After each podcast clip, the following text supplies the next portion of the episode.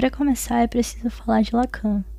Para ele, a verdade é o que não se pode dizer, é o que só pode dizer com a condição de não levá-lo até o fim, de só se fazer sem dizê-lo. Traduzindo o que ele sempre fala tão complicado, para ele não é possível transmitir com a clareza que a gente pensa o que realmente queremos dizer. Então ocorre essa falha de comunicação sempre, porque o que eu entendo quando eu falo pode ser totalmente interpretado de outra maneira por outra pessoa.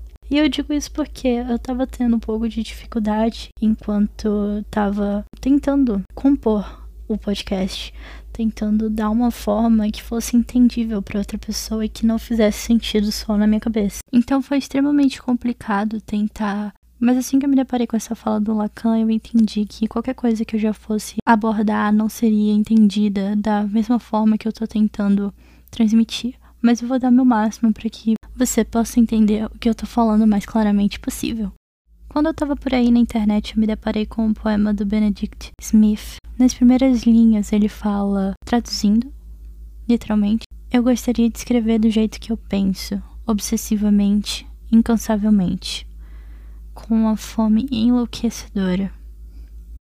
Porque eu sinceramente acho que acredito que o nosso ponto de vista sobre algo e toda a expectativa que a gente coloca em cima de alguma coisa é capaz de tornar ela um pouco mais mágica, porque realmente é como o sonho que você queria que fosse. É a sua versão da realidade, ou ao menos o que você espera dela que me inspirou realmente a fazer esse podcast foi um trecho de uma música do Maglore, que ele fala: Esquecer você é difícil porque eu gosto é da fantasia. E é isso, fantasiar. Ainda voltando ali na psicanálise, uh, eu acho que muita coisa nasce junto com a gente, criança. Então, quando você se autoconhece, é como se você encarasse o abismo e ele te olhasse de volta. Existe esse medo de procurar se conhecer, porque tá tudo bem você viver num motivo de ignorância e não compreender o que tá passando. Porém, a partir do momento em que você procura compreender, você olha para sua sombra, você olha para os seus defeitos, para coisas disfuncionais em você.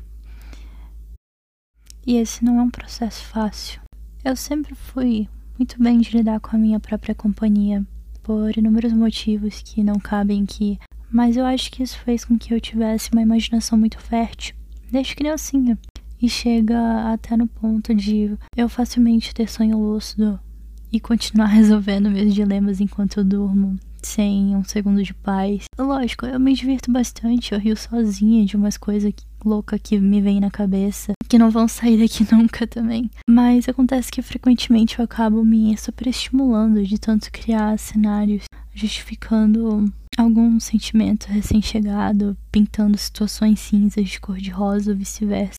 E é quase um labirinto para conseguir me desligar de tudo. Partindo disso, eu vou conhecendo os porquês de cada qual comportamento. Se eu gosto que isso aconteça, não, nem um pouco.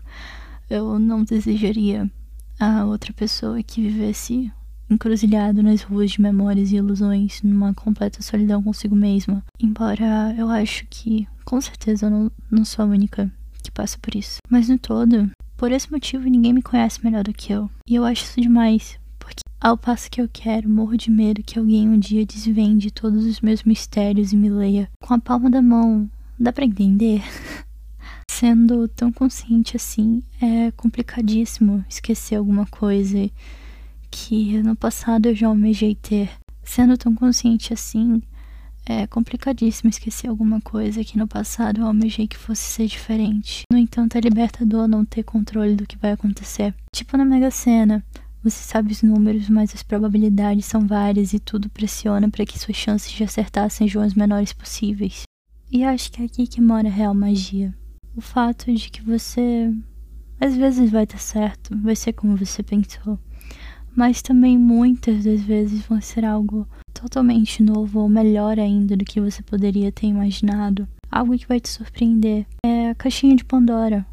Se divirta, é um momento que você tá relaxando, você não tem controle dessa situação.